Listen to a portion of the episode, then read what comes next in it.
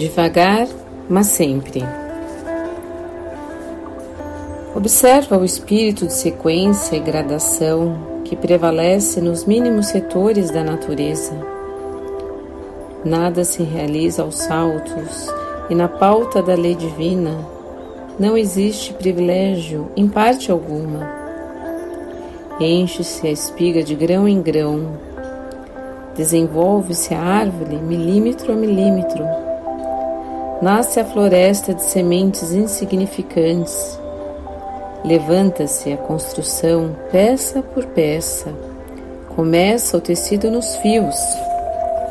As mais famosas páginas foram produzidas letra a letra a cidade mais rica é edificada palmo a palmo.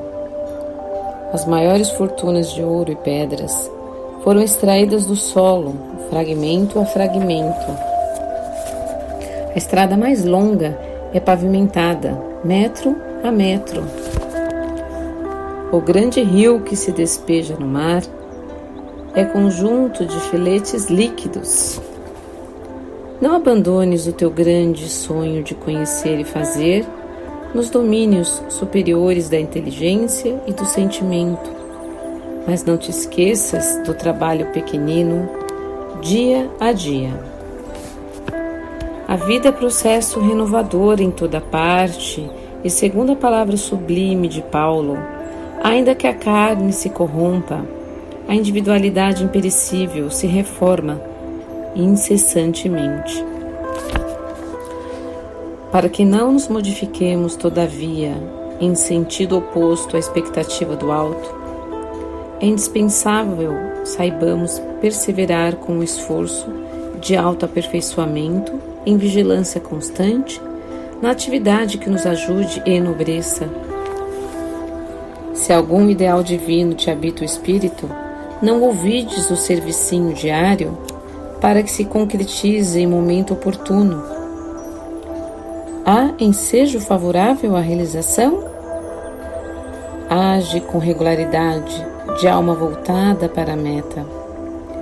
Há percalços e lutas, espinhos e pedrouços na senda? Prossegue mesmo assim.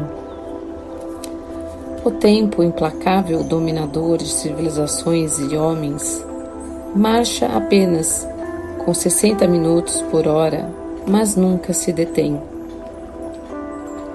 Guardemos a lição e caminhemos para diante com a melhoria de nós mesmos, devagar, mas sempre.